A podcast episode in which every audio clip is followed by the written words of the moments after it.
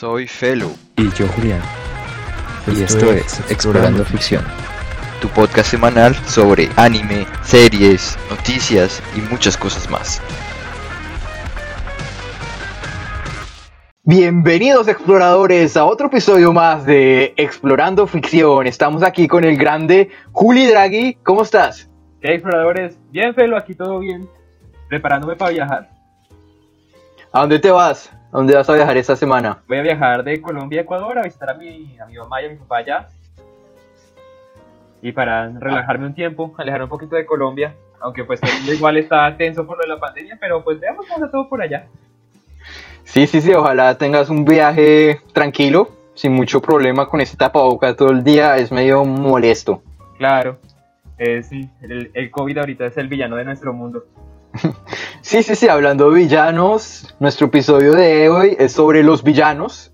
Vamos a analizar los villanos que existen en el anime, en las películas, y vamos a darnos nuestro punto de vista sobre algunos villanos. Sí, sobre cómo está la figura del villano, qué tanto le contribuye a la obra, y tipos de villanos, y cómo cada tipo de villano hace juega un rol distinto con los personajes. Sí, sí, sí, o sea, también diferenciar un poco entre el villano y el antagonista, que son dos cosas diferentes, y, contar un poco nuestros villanos favoritos. Vamos a esperar que este capítulo no, no salga muy largo como de costumbre, pero bueno, o sea, si les gusta escucharnos, recen porque nos, nos, nos demoremos hablando mucho. Nos queda un largo tolerable, pero, pero suficiente. Sí, sí, sí. ¿Qué nos puedes decir de los villanos, Juli? ¿Qué, piensas de tus villanos? ¿Qué, qué pasa con esos villanos? Eh, bueno, para empezar, yo soy muy de la de una frase que dicen mucho en, una, en un canal de YouTube que se llama eh, Cinema Club, que es que una obra es tan buena como su villano. Y yo estoy de acuerdo con eso. Los villanos casi que juegan un rol igual de importante en la obra que el héroe, en la gran mayoría de los casos y tener un villano bien desarrollado o un villano carismático muchas veces rescata una obra si tus personajes no están tan bien trabajados. Entonces, según el tipo de obra que tienes, tienes algunos tipos de villanos. Y algo que me gusta mucho, eh, a mí me gusta mucho eh, la dirección. No, no estoy versado en el tema, yo no he estudiado dirección ni nada por el estilo, pero me gusta mucho. Entonces aprecio cuando las obras tienen, una, tienen música, tienen un tipo de imagen, un tipo de color que les favorezca y para los villanos es muy importante, porque como no los vamos a ver tan seguidos como a los héroes, cuando el villano aparece tiene que estar todo bien coordinado, tiene que la música cuadrar, la escena estar preparada, que el villano salga y uno diga como, wow, este personaje es importante, este es la amenaza, es el, el hombre a vencer. Me parece que el villano es muy dependiente de una buena dirección y creo que también por eso es que cuando un villano está bien armado y lo apoya a una buena dirección en la serie, eh, uno termina agarrándole mucho cariño. Sí, es como dijo Alfred Hitchcock, cuanto más elaborado sea el, mejor, el, villano, mejor va a ser la película. Como una frase que dijo este director. Y sí, en general los villanos eh, tienen que estar muy armados. O sea, generalmente entre más el villano es más como que entre más esté molestando al protagonista a, a, no dejar su objetivo, mejor va a ser el villano. O sea, como que vamos a comenzar a tenerle cariño y como estás diciendo, en función de cómo se plantee la entrada del villano en la obra, también influye harto. De cómo el villano se, se influye en la obra, cómo, cómo, lo, cómo lo vemos de primera parte. Claro, porque pues no es obligatorio que esté bien desarrollado, porque por ejemplo, el Alien, en Alien el octavo pasajero de Ridley Scott, no es que sea un personaje desarrollado, pero.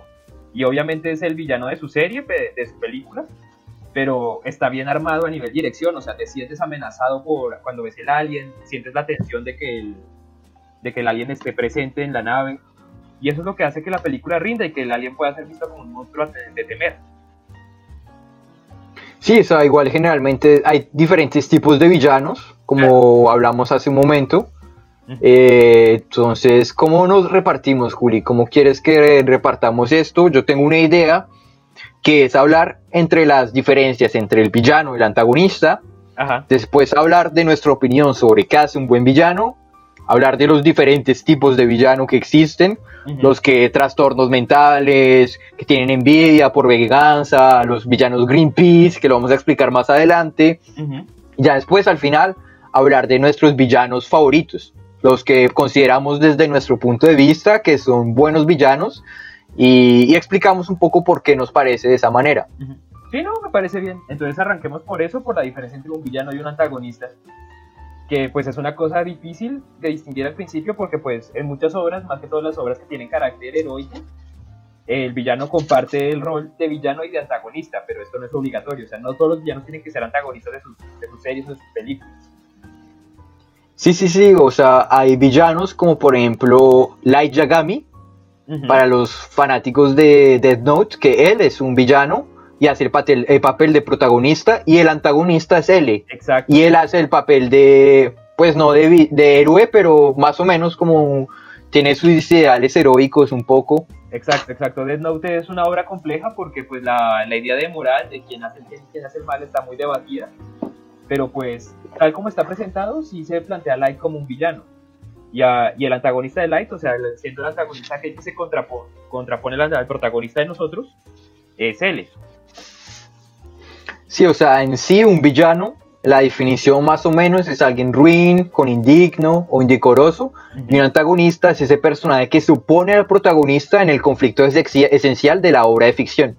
Entonces eh, está, bueno, está L, también otro ejemplo de villanos que vamos a profundizar es Makoto Shishio, que se opone a Kenshin Shimura, y que generalmente los antagonistas son, por ejemplo, como Joker y Batman, que son caras de la misma moneda, más o menos para los antagonistas, vale la pena remarcar eso.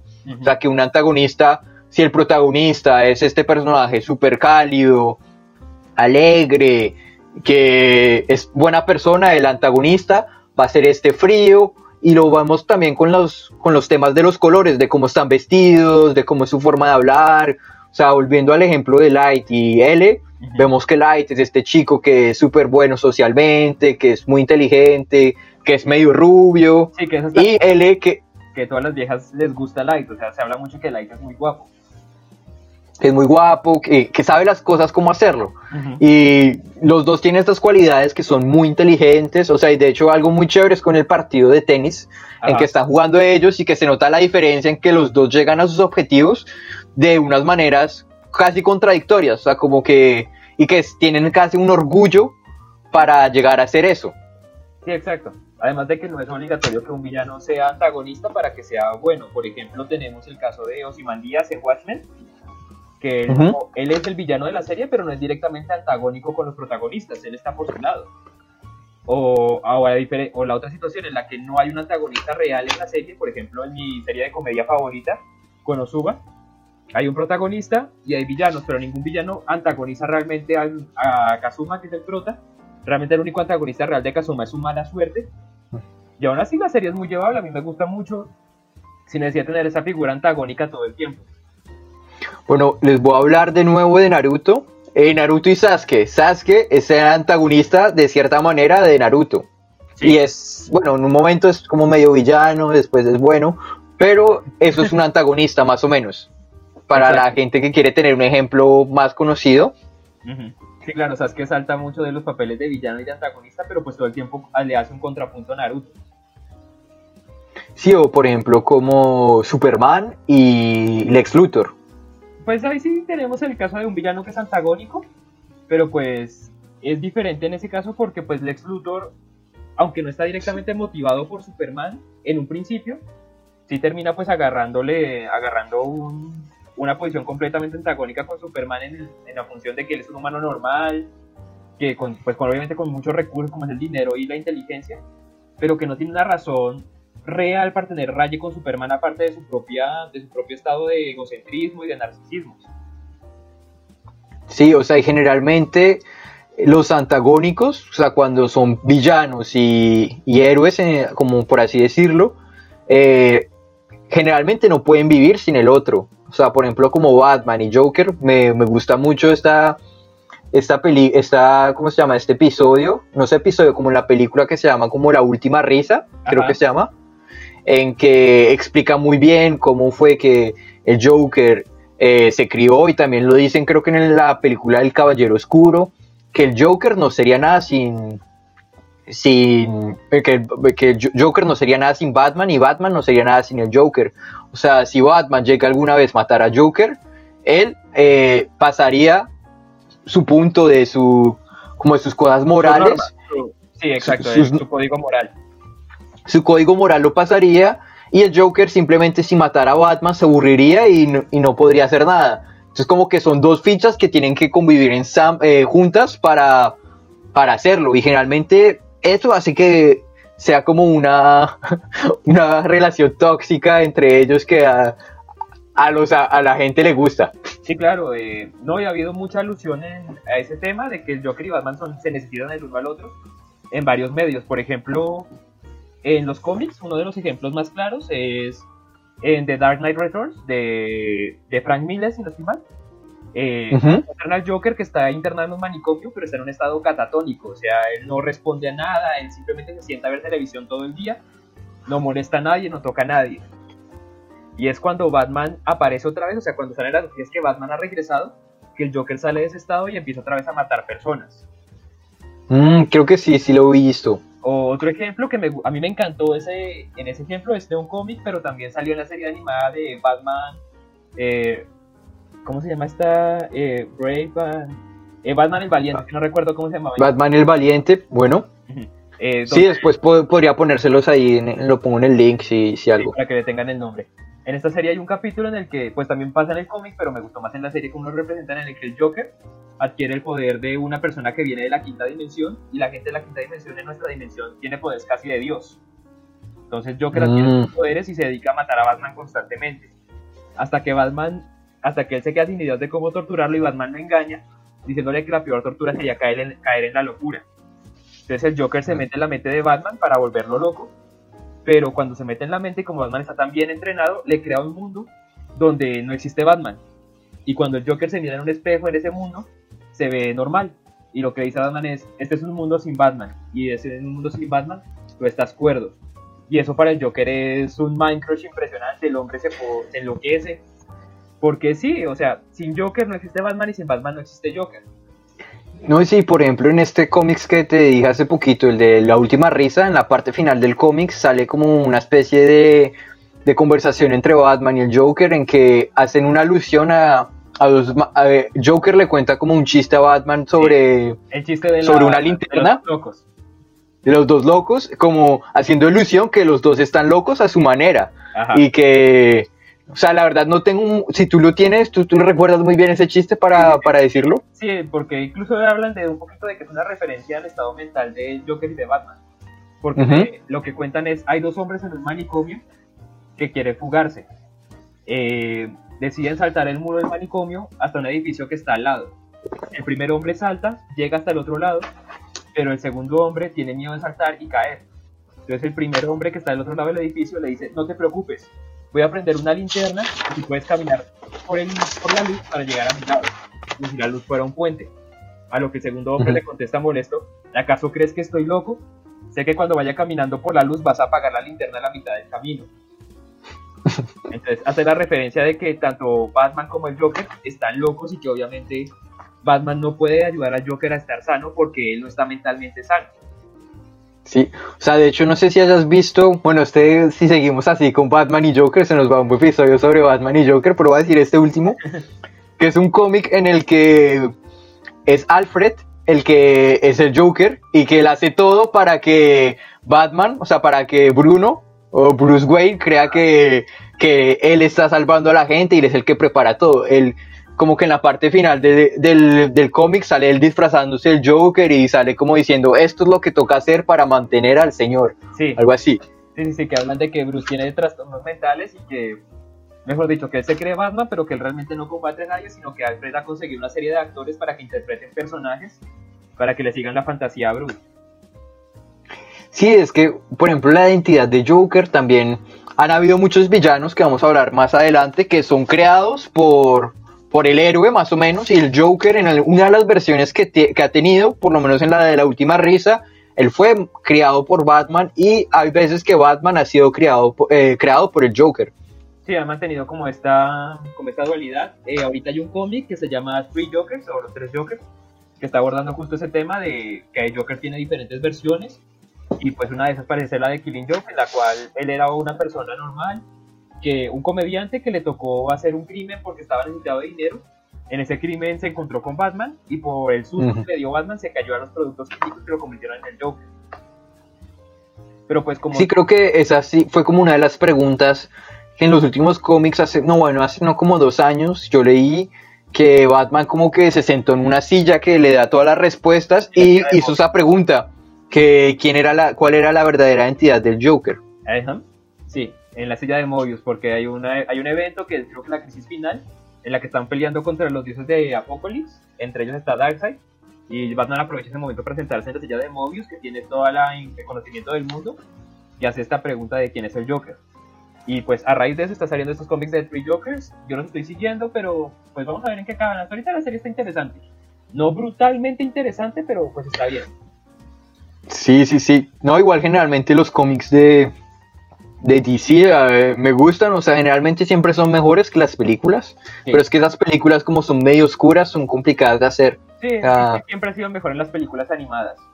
Y pues digamos ahorita existe un personaje que se llama el Batman que ríe, que salió Ah, de, de hecho tengo el, el cómic de eso, lo tengo por ahí. el de eh. Sí, sí, sí. El que está enloquecido totalmente. Sí, es un personaje que ha gustado mucho porque es la combinación entre Batman y el Joker como la unión de estas dos personalidades que parecen opuestas. Ha sido interesante, ah, o sea, yo estoy un poco cansado porque como pegó tanto el personaje, lo han sacado hasta en la sopa últimamente, pero ha sido interesante verlo. En su momento fue una imagen muy impactante hizo, inspiró muchísimos cosplay. No estuvo mal. Ok, ok. Y bueno, sigamos con el tema de los villanos. No vamos a centrarnos solamente en el Joker. Sería bueno hacer un podcast Solo de, sobre, solo de Batman. sobre el Joker y Batman, sobre ese mundo. Si les gustaría que lo hiciéramos, escríbanos en un comentario en YouTube si nos están escuchando. Si nos están escuchando, sigamos, sigamos, Juli. Ah, bueno, entonces ¿Qué más? eh, sigamos con el siguiente punto. ¿Qué consideras que es importante tú para que un para que un villano pegue? O sea, ¿qué consideras que, que hace un buen villano?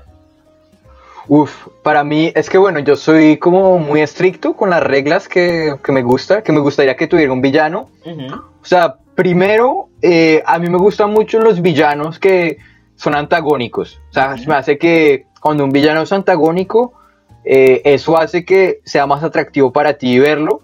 Ajá. Eh, esa parte me, me parece muy importante también como la historia de cómo él se volvió villano. O sea, la parte de cómo el autor decide de cuáles son sus motivaciones para ser villano. O sea, qué tipo de villano es, si es un villano, por qué razón. O sea, qué fue lo que le pasó en su vida, si tiene un trastorno o fue en algún momento de su vida en que le pasó un suceso aterrador y se volvió villano o simplemente es que le gusta hacerlo, pero para mí me gusta mucho cuando es como bien cuadrada la historia y que como que tú sentirías que si a ti te hubiera pasado eso mismo no sabrías cómo reaccionar. O sea, como que a veces las historias de los villanos cuando muestran que era bueno Ajá. antes y que por algún suceso se volvió malo, me gusta mucho. Por ejemplo, Darth Vader Ajá. me gusta mucho es, es el personaje porque de cuando ya lo desarrollaron en, en los tres capítulos primeros lo vimos como Jedi, cómo se desarrolló y vimos que él era bueno, o sea, simplemente se volvió villano. De Anakin Skywalker. Sí, o sea, Anakin era un Jedi súper chévere Ajá. y al final como que por tratar de salvar a su esposa, Ujú. él mismo fue el que la mató. Y como que no sé si al final sabe que uniéndose a la fuerza oscura para tratar de salvarla al final, como que hace todo eso por un objetivo que nunca logra y eso lo destruye totalmente y eso es lo que lo motiva a seguir como volviéndose tan malo y como que sea también aprendiz de el más malo de todos y Sí. no, o sea, ese giro me gusta mucho. Eh, Digamos que- ¿qué otras cosas? que Vader, o sea, me aprovechando que mencionaste a Vader, yo he tenido siempre un conflicto con él porque Vader originalmente no me gustaba. O sea, yo vi las películas cuando estaba muy chiquito y no encontraba como ese miedo que quería que inspirara el personaje porque pues yo veía este robot con sonidos de asma. Sí, o sea, a partir del- de que hicieron las películas le da como un trasfondo mucho mejor. O sea, ya cuando está medio robot, no. Sí, o sea, yo también era muy pequeño y no. O sea, yo- a mí me gustó fue ya después, no, Sí, no de pequeño. A mí me parece que le ha servido mucho todo lo que le han sacado adicionalmente.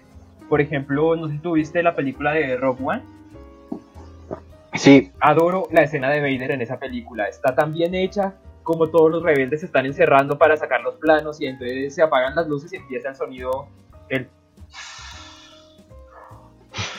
Y todo el mundo se pone tenso y luego se prende la única luz y es el sable de Vader.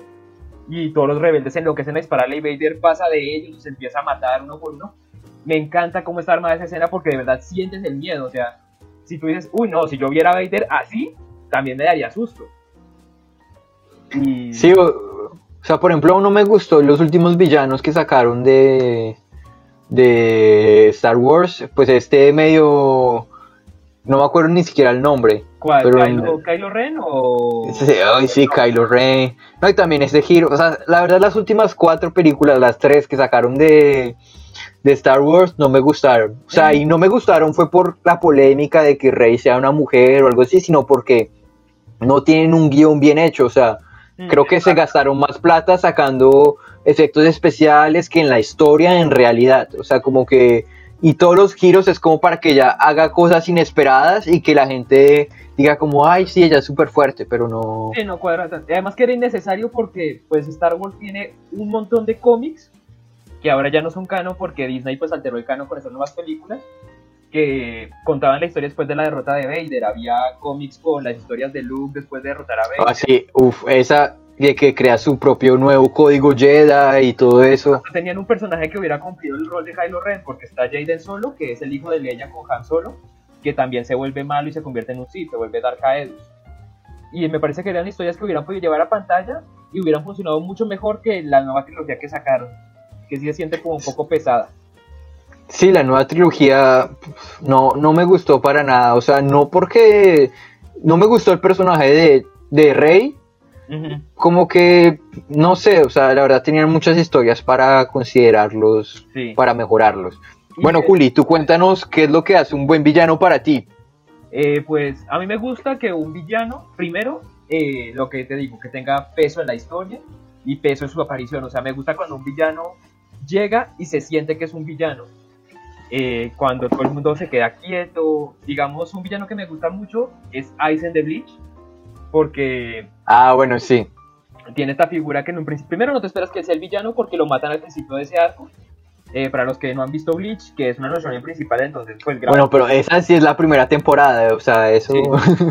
Sí, pues, por si acaso, pero bueno.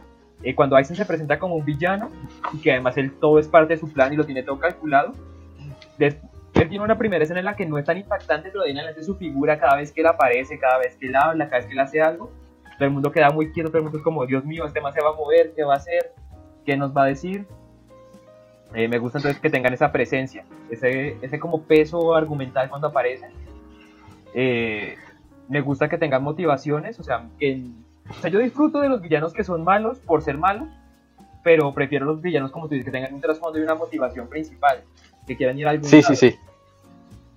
Y... Por ejemplo, algo que se me olvidó decir fue que un villano que me gusta mucho que lo que hagan es que le pongan obstáculos al protagonista. O sea, que estén como ese, esa piedra en el zapato del protagonista en que te dé como medio rabia cada vez que lo ves, pero a la vez como medio amor. O sea, como que sin él no sería lo mismo la obra. Exacto. Es que el villano tiene una cosa interesante y es que pues depende mucho del tipo de villano, pero por lo general son gente que maneja sus propias reglas, está en su propio código moral y son mucho más libres que el héroe, porque pues los héroes por lo general tienen una cosa que se llama el complejo de Atlas, que es que tiene que cargar el mundo en sus espaldas, porque pues mm, okay. la mitología y Atlas era un titán al que le habían puesto de castigo cargar el cielo, entonces al tipo le toca estar todo el día con el cielo a cuestas así, aguantándolo.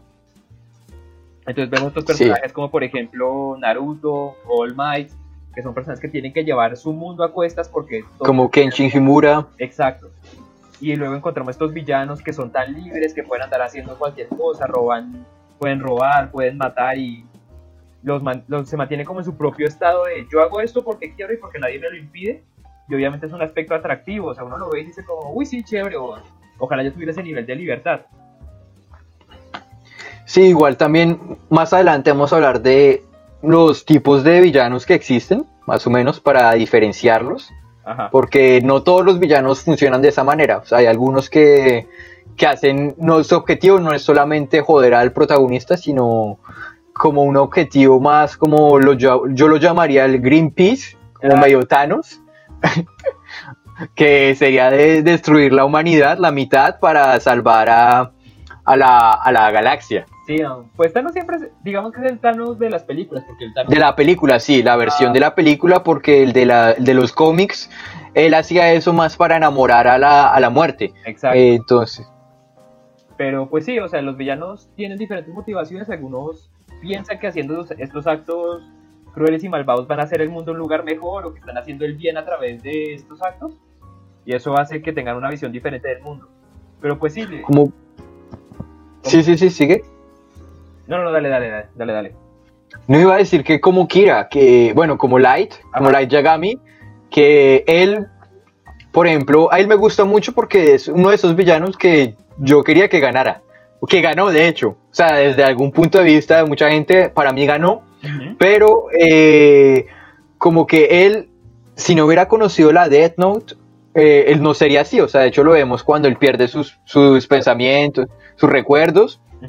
Como vemos que él sería una buena persona y que él se pone eh, como la, la tarea de exterminar el mal en, su, en el mundo y él cree que él es el único que puede hacerlo y que por eso es un dios, o sea que él es la única persona que puede llegar a, a tener ese poder de matar a tantas personas sin que quede afectado. Y de hecho es verdad, él puede matar a millones de personas y no le afecta para nada. Y eso hace que sus ideales, o sea, de como de exterminar a las personas malas, eh, se pasen como con la frase esta maquiavélica del fin justifica los medios, que quien se interponga con nosotros lo va a matar, no importa quién sea, eso ya lo hace que sea malo. No, sí, y digamos lo que tú dices, Light, si uno lo mira desde, de manera fría, pues él termina ganando porque la gente en su mundo se empieza a comportar mejor en función de que tienen miedo de que Kira los mate. Sí, o sea, y también, o sea, él no la cagó, la cagó fue ese aprendiz, eh, ese... No, pero también Light, o sea, algo que sí hay que reconocerlo es que la segunda parte del No, Light está más confiado porque al no tener a él encima, empieza a subestimar a Nir, a Melo, a los otros policías con los que él trabajaba, y en parte lo pillan es por eso, porque él empieza a subestimar a todo el mundo. Sí, pero igual él no la cagó, o sea, la cagó fue este, ne- este pelo negro. O sea, si ese man no hubiera sacado el Death Note del, del banco donde estaba, Light hubiera ganado. Sí, porque No. ahí tenían atrapado, ahí tenían el nombre de Nier, Milo había muerto, Mata había muerto, habían acabado con los chicos de Wami's House. Aunque yo creo que Sí. igual lo hubiera pillado. Ah, no, porque también había matado a los compañeros de trabajo. Sí, en teoría habría ganado, creo que sí. Sí, Light es un puto genio, o sea. Sí, la tenía muy, la tenía muy bien armada. ¿Para qué decir que no? Sí, sí, sí, o sea, la verdad. A mí no me gustó el final, o sea, es del, creo que ha sido como de los únicos villanos que yo digo como, uff, me hubiera gustado que lo hubiera ganado, o sea, pero también porque lo hacen como villano protagonista y también como ese estilo un poco de luz, como que él es esta persona que es súper, súper, ¿cómo se dice? Como muy súper social, que es súper inteligente, cambio, eh, él me gustó a su personaje, pero no, no sé, no... Pues él eh, es más una persona un poco autista tal vez, eh, está manejada muy a su propia manera, eh, tiene sus particularidades, desafía a la gente a su... De, mejor dicho, es, hay que hacer esfuerzo para convivir con él. En cambio, Light sí se presenta como una persona muy bien adaptada a la sociedad, que eh, cono- llama a la gente, consigue fácilmente que la gente se enamore de él, que trabajen a su favor son, de, como te dices, dos caras de la misma moneda, muy distintas a su, a su manera de ser. Sí, bueno, ¿qué otros? Bueno, vamos a hablar ahora de los villanos, de los tipos de villanos. Sí, y ahí vamos, pues podemos ir mencionando según el tipo de villano que hablemos, pues nuestros villanos favoritos y por qué. Dale, dale, comienza tú con qué tipos de villanos existen más o menos. Entonces, pues esta es una clasificación un poco que yo les di, basado en lo que yo he visto de, obras de literatura, ¿no? en, en manga, anime, caricaturas, todo lo que a mí me gusta ver. Entonces, yo el primer tipo de villano que menciono es el villano tipo fuerza del mal. O sea, un villano que como tal no tiene otra característica, aparte de que es muy malvado, es muy oscuro, es representado como el mal del mundo. Entonces, ejemplos de esos, por ejemplo, podríamos ver a Sauron en El Señor de los Anillos, eh, a los Hollows en Bleach, a los Bindis en Katekyo Hitman Reborn, que son, o a los anti-espiral en Tengen Toppa Gurren Lagann, que son villanos que son presentados al principio como una fuerza casi de la naturaleza, de tonalidad oscura, y con los que el héroe realmente tiene muy poca interacción, sino que más bien es su meta final acabar con este tipo de villanos. Sí, que al final no, no son un obstáculo en la serie, o sea, como que sabemos que están ahí, pero no se centran en, en, la serie mucho. Exacto, o sea, el villano está ahí, pero vamos a pelear más con sus subordinados o a sus partidarios y solo van a tener como momentos muy específicos para mostrar lo malos que son. Y pues sí, sí, sí. tener una interacción directa con ellos, o incluso no. Por ejemplo, en El Señor de los Anillos, Sauron nunca interactúa directamente con Frodo. Solo está ahí, es la fuerza maligna, pero él nunca, él nunca tiene siquiera una palabra con Frodo, nunca tiene una conversación. Sí, tampoco en el Hobbit, creo que no. No, realmente Sauron es un personaje importante únicamente en las historias previas, en lo que se llama el, Silmarillion. Creo que sí, creo que van a sacar una, una, serie sobre. Sobre, sobre, el Señor de los Anillos, la historia antes del Hobbit, ¿cierto? Creo que como la pelea esta de, de cuando mataron a Sauron, no sé hasta dónde va a ir, pero he escuchado ese rumor, no sé si es oficial Sí, sí, o si queremos ver otro, otro ejemplo más reciente, están los, los caminantes blancos en Juego de Tronos. Que pues son... Así que no lo venden como el, villano final y al final solamente lo, lo vemos en las últimas temporadas. Y además pues como... tienen un rol antagónico, o sea, ellos no, no están tratando de joder a nuestros personajes, solo van para allá y pues por su naturaleza asesina tienen que ser detenidos, pero nunca hay un, como un momento en el que digan como no, sí, estos son nuestros antagonistas. Oye, Juli, si me, no me equivoco, en, los libros los caminantes blancos no existen, ¿cierto? Los mencionan, o sea, están los espectros, que son los muertos vivos. Sí. se levantan, pero y los caminantes blancos son más bien un rumor.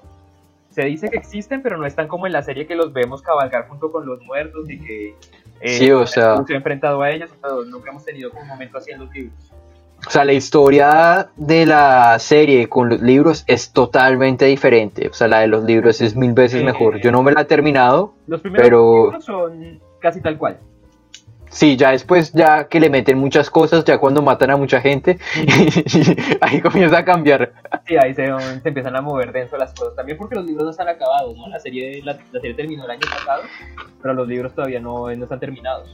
Sí, sí, o sea, este man se está demorando escribiendo ese libro porque yo creo que lo va a cambiar todo.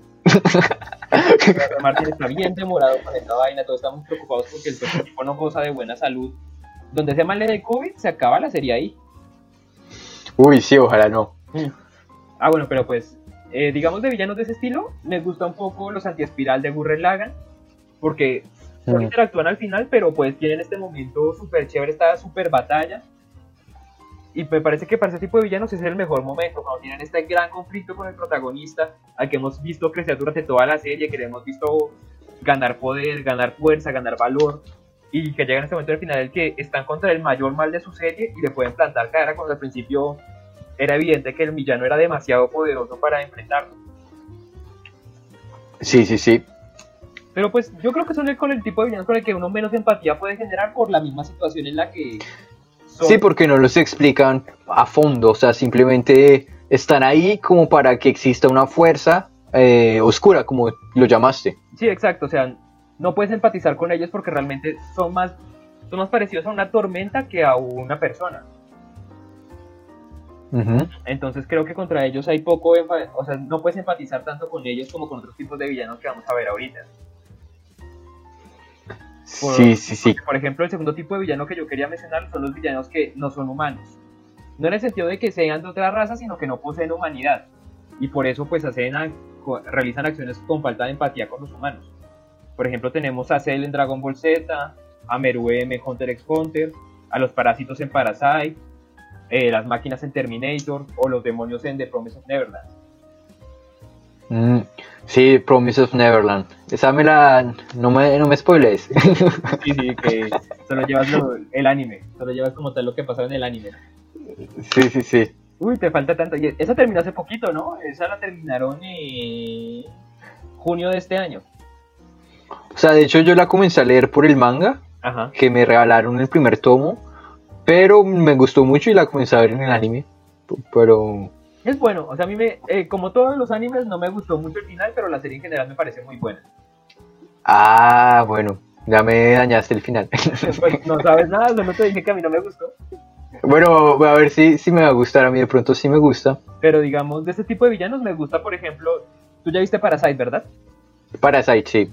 Me gusta este enfoque que le da Migi eh, a los humanos en el que simplemente son otra especie que también puede comernos, o sea que es un depredador para nosotros y que constantemente nos dice simplemente que nosotros somos injustos porque tenemos el mundo adaptado de tal manera que no hay depredadores naturales. Entonces, sí, que como, sí, lo que le dice a Shinichi como, de hecho, si eh, ustedes llegaran a nuestro mundo y, se, fueran a conquistarnos, nosotros en nuestro mundo pensaríamos que ustedes serían los parásitos y como que este código moral que existe en el planeta Tierra de que solamente por ser humanos al matarnos hacen las cosas bien sin pensar que eso es desde el punto de vista humano. Exacto. O sea, y que no son nada racionales los humanos para ella, que, que lloramos, que muchas cosas de estilo que para ella le parece irracional de hacer algo, por ejemplo, de, de guardar a un perrito. bueno, eso no lo hace Migi, pero ya lo hace Chinichi, ya como ya trastornado, ya como con muchas cosas de, de Migi. Guardar a un perrito, de, de, enterrarlo, se le hace que es un pedazo de carne muerta y que se tiene que botar esa a la basura porque pues no representa nada. Sí, exacto, que son, digamos que protagonizan escenas muy bizarras, pero el contexto que se les da es que como no son humanos no tienen empatía con nosotros. Por ejemplo, las hormigas quimera en Hunter x Hunter, que son tipo una especie que se dedica a comer humanos también. Los vemos en escenas como donde matan niños, donde asesinan fríamente a toda una, a toda una aldea, o cuando vuelven mascotas a las personas, y que para nosotros es una escena chocante porque nos degrada como humanos a un nivel de presa pero para ellos simplemente pues estamos comiendo o estamos adaptándonos a nuestro nuevo entorno, no estamos haciendo nada malo. Solo queremos... Aunque igual las quimeras en ese momento en Hunter x Hunter ya están un poco más humanizadas porque tienen la personalidad de los humanos en sí, que estuvieron antes un poco, entonces como que tratan de apoyarse de eso. Sí, pero pues igual, o sea, el fundamento con el cual ellos trabajan es, no somos humanos, somos una especie distinta, pero queremos vivir en este mundo. Sí, igual ahí vimos al final que las quimeras en sí se pueden adaptar a un entorno humano ya después de un tiempo algunas. Pero digamos, pues con Meruem tuvimos un arco de personaje interesante porque él empieza siendo un villano muy frío y es a través del contacto con los otros seres humanos que va cambiando su personalidad. Pues, o sea, por ejemplo, el tipo de villano como Meruem no me gusta. O sea, como que... No porque ya está desarrollado como muy fuerte y como que la historia detrás de él no me parece tan... ¿Tan atractiva? Tan, atractiva, o sea, como de que ya sea tan poderoso, ya es con solo nacer y como su forma de ver el mundo. De, de, una, al final, cuando ya cambió un poco, me gustó un poquito más, pero al comienzo no me parecía un villano. O sea, como que no me gusta cuando la gente gana las cosas sin esforzarse.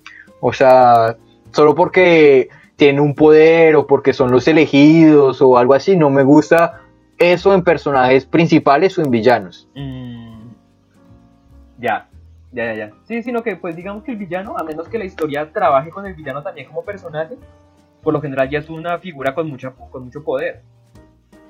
Sí, o sea, por ejemplo, Cell pues, me gustó, pero tampoco mucho, o sea, no, no sería un villano que yo diría como, wow, que super villano, o sea, como Merwin. De hecho, Merwin es como una copia de Cell, o sea, hasta tiene... en el diseño son muy similares. sí, entonces En la mayoría de series y en los videojuegos también, el villano como es una figura a vencer, ya empieza siendo muy poderoso, o sea, no... no es muy pocas las series que trabajan el crecimiento de un villano desde cero. Sí, o sea, por ejemplo, el de, de Juan, eh, al de All for, One, ah, ese no, no, no, conocemos su background ni nada, entonces no... Sí, digamos, All for One, que es un villano en Boku no Hero Academia, no tiene ningún rol antagónico con Deku sino con All Might. Sí, o sea, deberían sacar hasta un, como una serie de, de All Might. De ellos dos. Sí, porque, o sea, sabemos que es un villano porque él hace cosas malas frente a Deku. Pero para él Deku es un cero a la izquierda, no está al nivel, no tiene la cantidad de poder o la fuerza suficiente para enfrentarse a él. Sí, por ejemplo, otro tipo de villanos que generalmente existen son los que son creados por el, por el enemigo. O sea, por ejemplo, uno que recuerda así como que es medio tonto, porque es de una serie de, animada, el de Los Increíbles, creo que se Ah, llama. eh, síndrome, sí. Eh, síndrome que es creado por, por este papá, que no me acuerdo el nombre, por... Ser increíble por no dejarlo ser su sidekick, su ayudante. Sí, sí, sí, o sea, pero pues ese está, es que ese es de muy, muy de niños, entonces lo entiendo, pero como que hay varios villanos de ese estilo. Sí, está no, el eh, Joker, Eh, pues tenemos el Joker en su versión de The Killing Joke. Eh, Sí. eh, tenemos, por ejemplo, a Venom, que es una combinación de un parásito que se juntó con Spider-Man. Con ah, Electro, sí, Venom. que es un periodista al que Peter Parker le jodió la vida. Y pues combinados formaron a Venom. Eh, tenemos a Cheetah, de, que es la, una de las enemigas de la Mujer Maravilla. La Mujer Maravilla, que de hecho va a salir en la película, creo que va a salir en esta última Así, película, en la, en la- la Mujer Maravilla, de los años 80, creo. así, en 1980, una cosa así. Que no me acuerdo bien el nombre, está pendiente de que salga desde hace rato. Pero sí, a veces pasa esto, que los villanos crean a sus héroes o los héroes crean a los villanos. Digamos, Voldemort con Harry Potter. Creo que también, ¿cómo se llama? Eh, Flash con Doctor, Ah, sí, con el Doctor Zoom. Doctor Zoom. Eh, sí, tenemos estos casos como estas crueles ironías en las que el villano por hacer alguna acción eh, genera que el héroe surja o viceversa, el héroe le jode de alguna manera la vida al villano y está como resultado que el villano se forme. Sí, por ejemplo, ¿sabes algo que me gusta mucho de Harry Potter? ¿Mm? Eh, por, de Voldemort, es que Voldemort nos muestran que es este personaje como súper fuerte, inmortal, pero que al final tiene una debilidad que no es tan fácil de conseguir, pero se puede matar, ¿me entiendes? O sea, por ejemplo, esas debilidades como la de los Horrocrux se me hace una habilidad muy chévere de, de Voldemort. O sea, que lo vemos, que es un mago de un nivel súper gigante y ya hasta el último, creo que es en el, en el, en el libro 6 que nos hablan ya de los Horrocrux, Ujú. que allá vemos que sí lo puede matar y vemos que se lanzan en esta búsqueda para destruir a los Horrocrux. Me hizo que J.K. Rowling hizo muy bien esa parte de crear una debilidad al villano, en que crea una historia más para eh, crear como ese arco en que salen a buscar los objetos. Sí, le dio una debilidad útil al villano que al final se puede explotar y porque a mí Voldemort no me encanta como villano, pero sí me gusta este contexto de él en el que él era una persona con un prodigio, con este problema de que no podía sentir amor y, y que poco a poco se va corrompiendo en función de que tiene contacto con otros magos y con los moguls, hasta que termina llegando a este punto en el que es casi un nazi pero mago. Me gusta, es interesante. Por ejemplo, este último villano, Grindelwald, ese me gusta harto. No he visto la, la segunda película, así que no puedo opinar. Y en la primera aparece muy poquito. Ah, pues o sea, yo lo conozco más por historias de él. Pues Ah. eh, lo, lo van a desarrollar un poco más después, pero es como una versión de Voldemort más... Como más nazi también, pero no... Más pero menos poderosa, por lo que tengo entendido. Sí, pues vamos a ver cómo va contra ese duelo contra, contra Dumbledore, si lo llegan a hacer, Mm. qué tan poderoso lo van a mostrar. Sí, sí, sí, sí. Pues tendría que verme la película para estar más en contexto, pero pues, o sea, sí, sí entiendo la idea. Eh, también otro tipo de villano que me gusta mucho, que creo que es el villano más popular, es el villano de, de corte sociópata. Ah, bueno, sí. O sea, hasta Light Yagami, eh, Y ahí tenemos, por ejemplo, personajes como Shishio, que son gente que está en sus cinco sentidos, o sea, no tienen trastornos mentales ni nada, porque si tú tienes un trastorno mental y haces alguna, alguna maldad basado en eso, eres un psicópata, no un sociópata. Sí, o sea, por ejemplo, de Makoto Shishu. Makoto Shishu me encanta como villano. Porque no sé si saben un poco la historia de Samurai X. Pues él era el que reemplazó a Kenshin Como como. Batusai. Ujú. Y eh, su historia de background, de cómo se volvió un maléfico, fue que él, eh, después de que se volvió Batusai, con la gente que más confiaba, que, con la gente que más confiaba en él, lo quemaron porque él tenía, porque él era ya un poco sociópata y tenía secretos del Estado, del Estado y podía destruir a las, a la- al país si quería y lo mataron y era como la gente que más confiaba en él. Y eso fue lo que lo hizo creer en su, en su ideología de que las personas fuertes tienen que acabar con las débiles, si es necesario. Eh, y que también es un antagonista de Kenshin. O sea, Kenshin tiene este camino que es muy parecido al de él hasta el momento en que se separa que, Kenshin mata a su esposa, bueno, mata a su amada. Bueno, si no hubiera una Samurai X200, ya está muy vieja, así como 20 años. Entonces, eh, bueno, él mata a su propia esposa y al hacer eso, se arrepiente y eso lo hace volver al camino del bien. O sea, como que se arrepiente y promete no matar a nunca nada más a nadie y cambia su espada a la espada de doble, de la espada que solo tiene un filo por un lado, por el lado de Sí, que tiene De la invertido, que tiene el lomo filoso y la, y la parte del, Exacto, del filo está- el invertido, el filo invertido. Ajá. Y, y, y pues ellos son dos caras de la misma moneda, o sea, Kenshin lucha para salvar a las personas, para que todo el mundo pueda vivir y, y, y Chisho solamente quiere que el fuerte eh, a- atrase a, a las personas débiles. Sí, es, es un concepto distinto porque pues lo que tú dices, ambos son asesinos que trabajan en la parte de la restauración Meiji y, y Kenshin después de esta situación en la que conoce, encuentra, se encuentra con su esposa, la que asesinan, eh, toma esta decisión de empezar a proteger la vida porque él quiere que la gente que vive en este, en este mundo pacífico disfrute de la época de paz que él construyó a través de tantas muertes. Shisho, por otro lado, toma esta posición de que como la, esta época, esta, esta edad Meiji se construyó a base de sangre, hay que sostener la base de sangre. En esta lucha de que el débil debe, debe sufrir y el fuerte es aquel que no sufre. Y pues ambas filosofías terminan chocando. Hasta me gusta la alegoría de los elementos que hacen, porque mientras que Shishio es fuego y el fuego tiene que consumir para mantenerse vivo, Kenshin es viento que es libertad. Mm, Eh, sí, es una simbología interesante y al final Shisho tenía razón. O sea, la serie termina con Kenshin ganando, pero Shisho, algo que menciona mucho es que si Japón se relaja, si se vuelve débil, va a terminar siendo dominado y Japón, pues ya no tanto, pero en su momento vivió muy apretado por los otros países porque cuando perdió la Segunda Guerra Mundial, para los que no sepan, Japón apoyó a Alemania durante la Segunda Guerra Mundial sí, creo que hasta el, hasta el rey de esa época les, les tuvo que dar un mensaje a los japoneses que no se suicidaran, que continuaran viviendo, porque les iban a suicidar, porque para ellos perder una guerra era como perder era deshonroso. el honor. Sí. Sí, Y pues Japón después no tuvo que firmar una serie de acuerdos en los que en las, en las cosas que acordaron es renunciar a su milicia, no tenían derecho a un ejército interno, a la fabricación de armas y para mucha gente tradicional de Japón era que Japón vivía arrodillado. Y pues la filosofía de Shisho iba justo en contra de eso, de que si Japón fuera un país más fuerte, más resistente, más poderoso, no tendría que ir arrodillado frente a otras potencias. Entonces, sí, sí, sí. digamos que Shisho, la filosofía de él no era mala, pero su ejecución pues sí fue tenaz. Es que eso es lo que pasa más o menos con todos los villanos. La filosofía que ellos tienen no es tan mala, pero como hacen los actos, eh, no son tan buenos. Como Thanos, que tiene esta filosofía como medio maltusiana, en que quiere exterminar a la mitad de la población para tener más recursos y que se pueda ganar las cosas. O sea, la, la teoría como tal está buena. Bueno, el Thanos de las películas, porque el de la cómic no es así.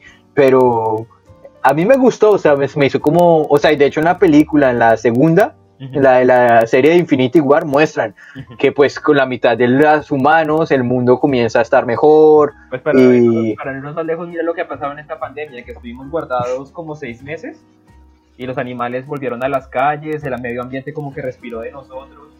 O sea, uno ve eso y dice como, "Mm, tal vez no está tan desubicado este hombre.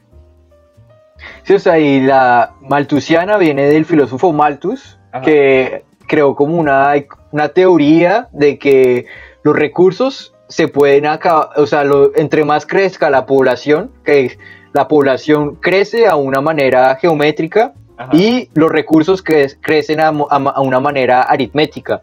Entonces vamos a tener a mucha población que no va a poder eh, sobrevivir con los recursos que existen. Y más o menos eso va a pasar, o sea, eso está seguro. Y no sé si sea el mismo mundo el que se autodestruye para poder seguir viviendo, no sé. Quién sabe, podría ser. Pero digamos que es un tipo de villano, el de Shishio o el de Thanos, es un villano sociópata con un fin definido. Pero pues también hay villanos sociópatas que tienen el único fin de generar ¿no? dolor o crueldad. Por ejemplo, Como tenemos, Joker. exacto. O tenemos a Naraku en Inuyasha, que se deja claro desde el principio de la serie que Naraku tiene el poder suficiente para acabar con los héroes. pero él prefiere infligirles dolor y genera estos, eventos en los que pierden familiares o pierden amigos para atormentarlos simplemente por gusto, porque Naraku disfruta le daño a otras personas. Sí, también tenemos este villano que es envidioso, o sea, como que crea esa envidia, como Norman Osborn, que ah. no sé si está... Sí, claro. Que, que, o sea, el hijo más que todo, pues en las películas vemos cómo se crea más o menos por Peter Parker para ser destruido.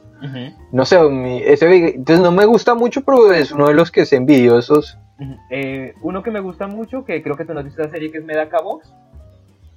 Eh, sí, esa no la he visto. Es Misogi Kumagawa, que es un personaje de Medaka Box, que tiene la característica de que él nace con, un poder que se llama ser menos. O sea, que es un poder en el cual él no, no puede ganar nunca. Y ve tan frustrado por esa situación que se vuelve malvado y perverso. Y todas las apariciones de él, o sea, todas las interacciones que él tiene con otros personajes, van enfocadas a generarle sufrimiento y dolor para sentirse mejor él.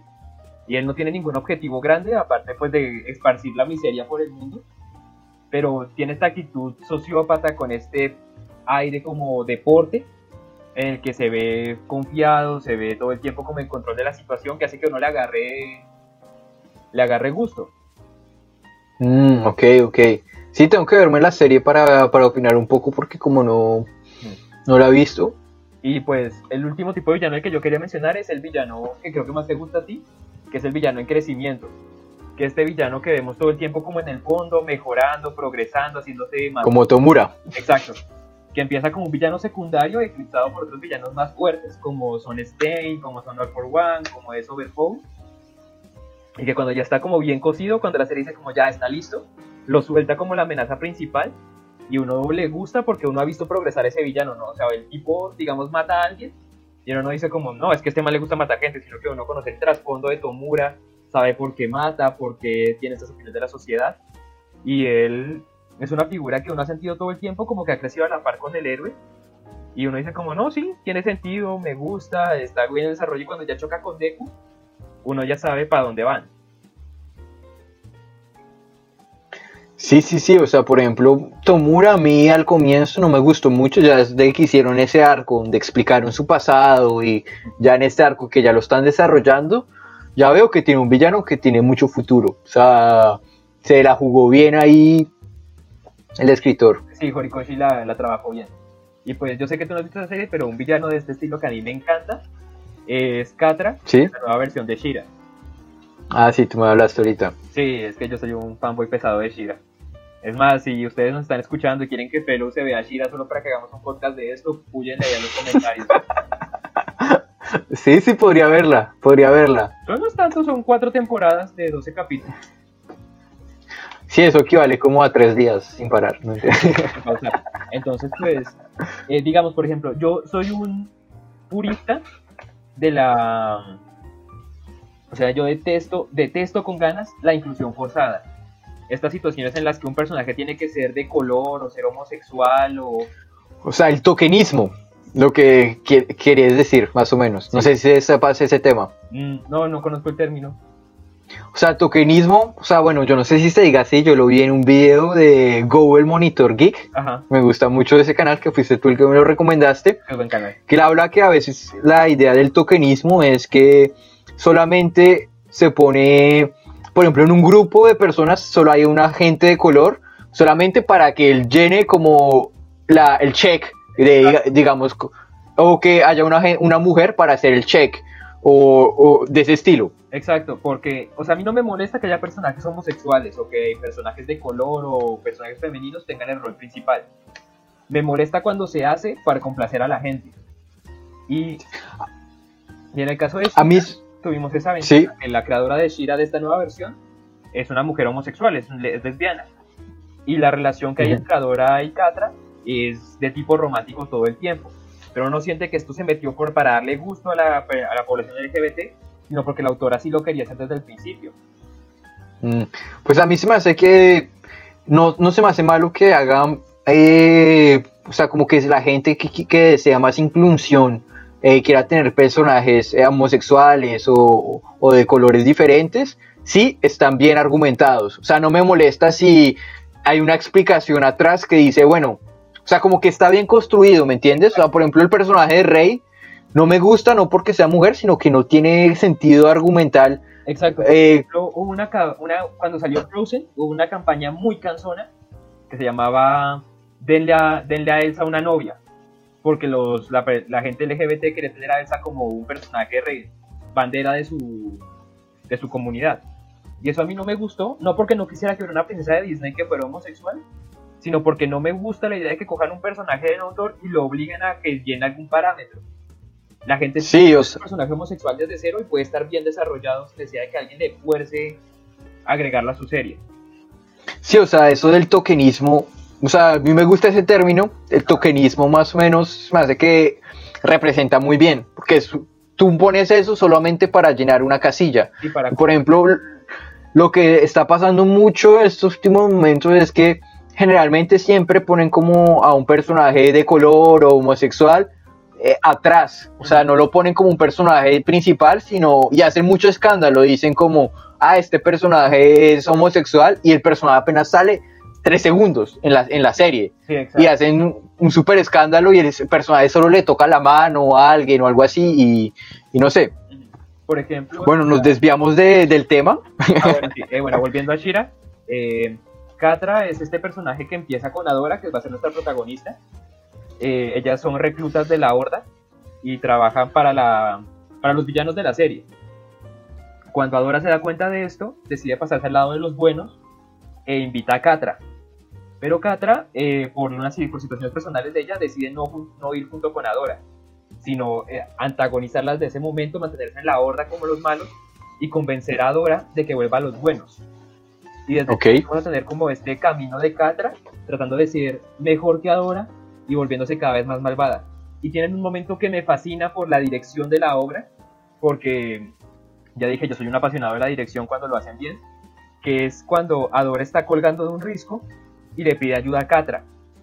Y Catra la observa en ese momento y hacen una cosa que me gusta mucho y es que Adora tiene un tema que es de ella, un tema musical, o sea, cuando Adora está haciendo algo importante, Ah, sí, siempre es muy bueno cuando sacan un tema solo de un personaje. Ajá, tocan ese tema para que uno sepa que, pues, que Adora está ahí. Y Adora le pide a Catra que le dé la mano y que lo ayude, y a Catra le, hacen le ofrecen la Vegeta. La de pasarse a los lados, al lado de los buenos, hacer un secundario.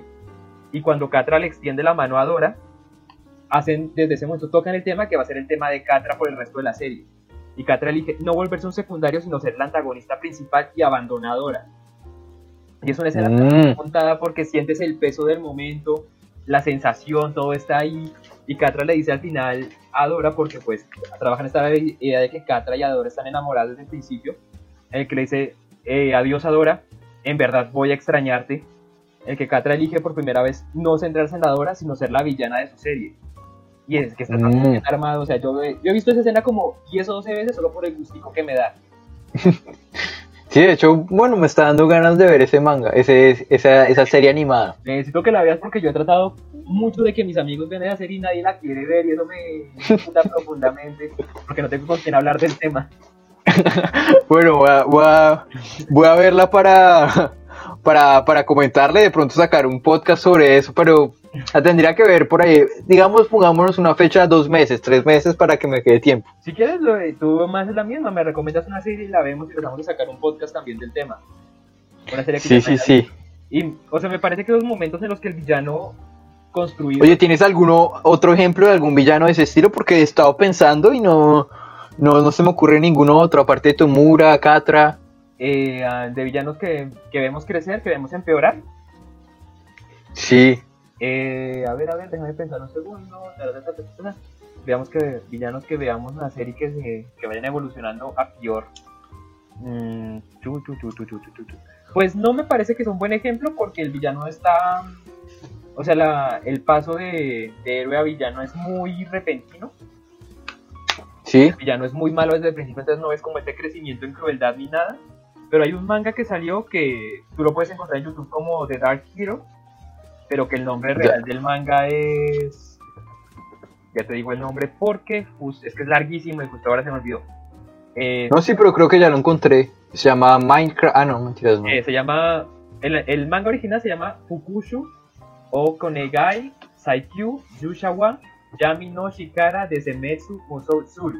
Uf, uf, si quieres me lo escribes por, WhatsApp, por, por WhatsApp para que se los ponga, se los pongo ahí en YouTube para que para que lo puedan ver, buscar, Pero- porque Es un héroe que fue traicionado, asesinado y que regresa como un demonio a su mundo a hacer el mal. Pero lo que te digo Mm. claro, es que el héroe llega con todos sus poderes y llega siendo perverso. O sea, no vemos un, un crecimiento. un desarrollo, sí. Sí, no. Seguramente hay, pero no se me ocurre en este momento. Por ejemplo, ¿sabes quién yo creo que va a ser un villano chévere? En de, bueno, es una teoría mía que te la comenté hace poquito. Sí, sí, sí. eh, Norman de, de Promise Neverland. Yo creo, no, no, o sea, no sé si estoy equivocado, yo diría, según mis análisis, Para no, no hacerte ningún spoiler en esa parte. que él va a volverse como un medio antagonista, o sea, como que le van a lavar un poco el cerebro en el lugar, porque yo creo que no lo mataron, Ajá. que le van a hacer algo, porque él es un buen personaje, él es ese personaje que es como el bien amado por todo el mundo, súper carismático, y que tiene un- una calidad de volverse malo al final. Sí, sí, Y si la autora o el autor hace eso, puede, puede volverlo malo. Eh, digamos, hay una serie que no sé si tú la viste que se llama Star Wars Rebels. ¿Sí? Ajá. Sí, sí la he visto. Bueno, en esa serie hay un momento en el que sale el aprendiz de Anakin, eh, Ahsoka Tano, y ella pelea con Ah. Vader. Y tiene un momento en el que ella le raya el casco a Vader y le ve el ojo a Anakin. Y tienen como ese momento en el que ellos están juntos, en el que ellos pelean y que se va a caer el templo. Y que le dicen a Ahsoka que tienen que irse. Y Ahsoka le grita a Vader que ella no se va a ir, que no va a volver a abandonarlo. Es una escena Sí. que no tanto por el personaje, sino porque conocemos la historia de Anakin, hemos visto cómo creció, cómo se volvió malvado. ¿Sabes? Por ejemplo, hablando de Star Wars, me hubiera gustado mucho más que hubieran hecho una serie, una película nomás con, con Sokka, con Ahsoka. Uh, sí. O sea, se me hace un muy mejor, mucho mejor personaje que, que Rey. Y, por ejemplo, esa parte, no sé si tú te viste el final de, de Star Wars Rebels, en que se está cayendo como el, el, avión, bueno, la nave donde ya está, y al final llega Darth Vader ya transformado y ve la espada de Ahsoka y como que se pone medio triste. No sé, o sea, se me hace que a ella le hubieran dado un personaje, o sea, si hubieran sacado como una secuela de ella, hubiera sido mucho mejor si querían darle, utilizar ya las mujeres que tienen, si quieren darle a las mujeres un mayor, o sea, mayor um, protagonismo, utilizar a personajes que ya están hechos, que están muy bien hechos, en vez de inventarse otro. Ujú. Pues la última temporada de Star Wars Clone Wars es creo que centrada 100% en Ahsoka. Sí, sí, no, pero yo te hablo más como una película al nivel de Star Wars, las últimas tres. Mm, También hubiera podido ser interesante. Pues veamos qué hace ahora Disney porque pues No, ya se la cagaron, yo ya no confío en Disney. a mí Disney me decepciona, o sea, Infinity War la pasaron, ya vamos a ver cómo, cómo arreglan estas cosas, pero no sé, sí, toca mirar. Es que también es que lo, lo malo de que Disney tenga tantas franquicias que trata como de aplicarle la misma que les pusieron a veces a diferentes franquicias y no a todas arrancan igual de bien. O sea, por ejemplo, si hacen lo de Spider-Man y de, ¿cómo se dice? Entonces Spider-Man. In the- in- Into the Spider-Verse, me gustaría, o sea, se me haría que sería un movimiento. Esa fue de Sony, esa no fue de Disney. Sí, pero creo que Disney podría compartir los derechos. O sea, por ejemplo, eso de los derechos me hace medio tonto. Si se unieran, podrían hacer cosas geniales. Pues sí, O sea- la plata, no, no hacer una... No, pues comparten la. pla- ah, No, pero yo creo que podrían compartir un poco y repartirse un poco las ganancias haciendo un contrato bien grande. Porque, no sé. No, pues obviamente, si ellos ven, por ejemplo, Into the Spider-Verse, fue la pe- creo que ganó el Oscar ese año, el año que salió como película animada. Pero si ellos ven como que esa película mueve tanto, que dicen como, uy, no, sí, es que hacer buenas películas es lo que más plata da, eh, tal vez podrían sacar algo así. O sea, mi sueño es que en algún momento, si llegaran a hacer de nuevo el, el- el universo de DC, de la Liga de la Justicia, súper bueno, es que hagan una pelea entre, entre los Vengadores y la Liga de la Justicia en el cine. O sea, como en esa unión que hicieron entre DC versus Marvel. ¿Cuál? Uf. La, de, la que dio el mundo amalgama. Sí, como que en ese mundo que en que, vi- que están peleando entre ellos. No, no me acuerdo el nombre, pero eso me gustaría mucho. O sea, eso sería... Aunque pues sería difícil porque pues ahora, cuando pasó eso, lo, la gente que leía cómics era mucha menos. Pero ahora pues hay mucha más gente que tiene como este, esas camisetas de Marvel y de DC y se movería mucho la- las cosas por las redes sociales y por ejemplo, porque por ejemplo en esa serie eh, Batman derrotó al Capitán América. Yo no, Ah, yo no sé qué tan bien pasa, qué tan bien se lo tomarían a la gente si tuviéramos una pelea entre Steve Rogers y Bruce Wayne y Batman le ganara. Yo no sé qué también se lo tomaría la gente. Pues o sea, tienen que tomar las cosas bien, o sea, al final es como puntos de vista, en algún momento puede ganar el Batman, en otro Steve Rogers, o sea, Batman es más inteligente. Steve Rogers no me gusta tanto. Pero, Es que es difícil, tiene como el, primer, problema que tiene Superman. que tiene Superman, es demás. Ay, ¿sabes ahora que ah, pensando en personajes de estos de los que uno los ve crecer y ponerse peor? ¿Sabes cuál es- hace buen crecimiento? Brainiac, no, no sé cuál Eh. Barba Negra de One Piece. A Barba Negra de One Piece. Ah, yo, yo la verdad, yo no soy tan adelantado en One Piece.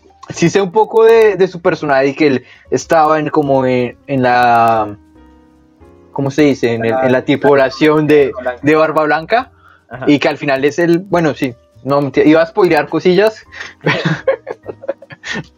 Pero pues sí, Pero sí, con él se tiene como una trayectoria de villano no tan no tan notoria, pero uno lo, uno lo conoce al principio y es muy similar a Luffy, pero en función de lo que va empeorando, se va haciendo más cruel. O por ejemplo, Garou de One Punch Man, que empieza... Ah, bueno, él, él sí, él sí tiene una- un buen desarrollo. Y de hecho, como que me gusta más, eh, pues la historia que le dieron a él, que él de chiquito le gustaba ser el malo, eh, peleando y que un poco como How I Met Your Mother, no sé si has visto Barney, que Barney, eh, él siempre veía las películas y pensaba que el protagonista era el malvado. Creo que Garu es de esa forma también. Claro, incluso él se queja, ¿no? Porque en, en el cumpleaños le, quiere conocer a Karate Kid y le llevan al actor que hace de, de Daniel, de Daniel Laruso y él quería conocer a que hacía el protagonista de Cobra Kai. Sí, pero después sale, después él tra- sale transformado en en el payaso. que se quita el maquillaje y le dice, me alegra conocer a alguien que entendió Karate Kid. Y el tipo está de emoción. Pues Garu se, se entendería perfecto con Barney. Claro, porque Garou también tiene este problema en la que le parece injusto que el villano, con todo el esfuerzo que hace, no logre sus objetivos y en cambio el héroe, solo porque es popular y es chévere, es el que está defendiendo el bien. O sea, es que el villano tiene un problema. Es explicar su plan cuando ya ha ganado. En vez de matar al, al- al protagonista de una. En vez de... Ponerse a monologar se llama eso. Sí, o sea, decirle como, mira, yo te gané porque hice este plan desde que nací. Y el, villa, y el héroe ya se está saliendo y ya lo mata. O sea, Eso me gusta mucho de Watchmen. Cuando le cuando tiene a los hermanos tumbados y Ozymandias está explicando el plan y le, y le grita a Nigel, "Ay, ¿crees que no te detendremos? Y Ozymandias lo mira. ¿Me ves cara de villano de cómic? Y así ves ah, sí, sí, ya acordé que sale eso. y entonces es como, ¡No! Porque Ozymandias es de los villanos que gana, de los pocos que gana. Y en Sí. cambio me gusta mucho, no sé si tú viste con esta serie de televisión infantil que se llamaba Phineas y Ferb. Ah, sí, sí, sí, sí, sí, la vi alguna vez. el villano de Perry el ornitorrinco, que es un personaje de la serie, el Doctor Sí, como el doctor malvado. ajá, No sé cómo. se pone a cantar en un capítulo y mientras él está cantando, el héroe le desarma la máquina y él se, se enoja resto, le dice como, estás desarmando mi máquina mientras canto lo que siento. Es porque a veces le- dan tiempo al villano para explicar sus, sus cosas. Sí, villanos. No, la verdad. Es que igual eso lo hacen como un recurso para que el héroe gane. Porque si no, los villanos ganarían siempre. Sí, claro, pues obviamente el héroe necesita ventaja, a veces porque el villano está nuevamente o muy roto o tiene todo muy bien preparado. Digamos en esta serie, algo que me gusta, aunque pues este no es un villano, sino simplemente es una figura malévola, en esta serie que están sacando por YouTube de Has Been Hotel, hay, un- Sí. hay un villano que se llama el demonio de la radio. Y él tiene, este tiene un cómic precuela en el que vemos justo lo que a mí me gusta, un villano. El man va por, la, por su serie con este porte de nadie se mete conmigo, nadie puede ganarme. Y todo el mundo lo ve y está aterrado de verlo. Y el tipo no hace nada. O sea, creo que en ese cómic mata a una persona. pero todo el mundo que lo ve está con ese nervios de Dios mío, ese tipo es demasiado poderoso, nos va a hacer pedazos a todos. Me gusta como ese, esa sensación, ese terror que le generan los villanos a la gente normal. Sí, por ejemplo, ¿sabes un villano que no tiene nada que ver con estos? Ah. Que a mí me gustó, pero se me hace que lo dañaron al final de la serie, es a Madara Uchiha. Uy, sí, porque Madara está, un, Madara está muy bien montado. O sea, si Madara hubiera sido el enemigo final, yo hubiera quedado contento. Sí, o sea, es que la forma en que lo desarrollan y cuando explican su pasado eh, contra Hi- Hichirima, ¿no? ¿Cómo se llama él? A Hashirama. Hachirama, eso. Eh, lo hace muy bien, o sea, como esa rivalidad entre ellos, ya el desarrollo que él hace, todo el plan que hace, y al final que, según fue el Setsu Negro el que hizo todo eso, no me lo creo, o sea, El concepto que él tiene de, de que él se desarrolla en este mundo lleno de guerras y que su plan gira en torno a eso, a... al Tsukiyomi infinito para que la gente sea feliz. O sea, su, ver- su visión de la, de la paz es mucho mejor que la versión de, de Hachirama. Sí, no, y además es una paz que, sí sería permanente, porque será todo el mundo en estos sueños, que, en el que todos son felices. O sea, tendría más útil, más, o sea, en teoría, es mucho más efectiva que la idea de Hashirama de armar una aldea militar súper poderosa para mantener la paz. Sí, sí, o sea, bueno, o sea, igual al final se puede debatir porque es como si vivir en el Matrix feliz, es que es mejor que vivir una vida de mierda. El, el trauma de Madara es ese, que a él le tocó un mundo de guerra y que perdió a todos sus amigos, a todos sus amigos y sus hermanos por esto. Sí, sí, sí. Bueno, chicos, yo creo que ha llegado el momento de dejarlos porque ya estamos aquí como casi una hora Sí, se nos desde que comenzó. la mano tema. Sí, sí, sí. Entonces, bueno, ya saben, estamos grabando aquí, esto lo grabamos el domingo. Yo creo que va a salir por ahí el miércoles o el jueves este podcast. Entonces, ya saben, síganos por Spotify, Google Podcast, en YouTube como Fellow Kenmay o solo escriben Explorando Ficción. Y si les gustaría dejarnos algún comentario sobre algún tema que podríamos tratar la próxima semana, no duden en hacerlo. Eh, aquí estoy con Juli haciendo podcast cada vez que podamos, cada semana. Eh, entonces espero que les guste y nos vemos hasta una próxima. Sí, hasta luego muchachos, cuídense, recuerden si quieren que Fellow se vea Shira para hacer un podcast de esto, púyenlo allá en los comentarios.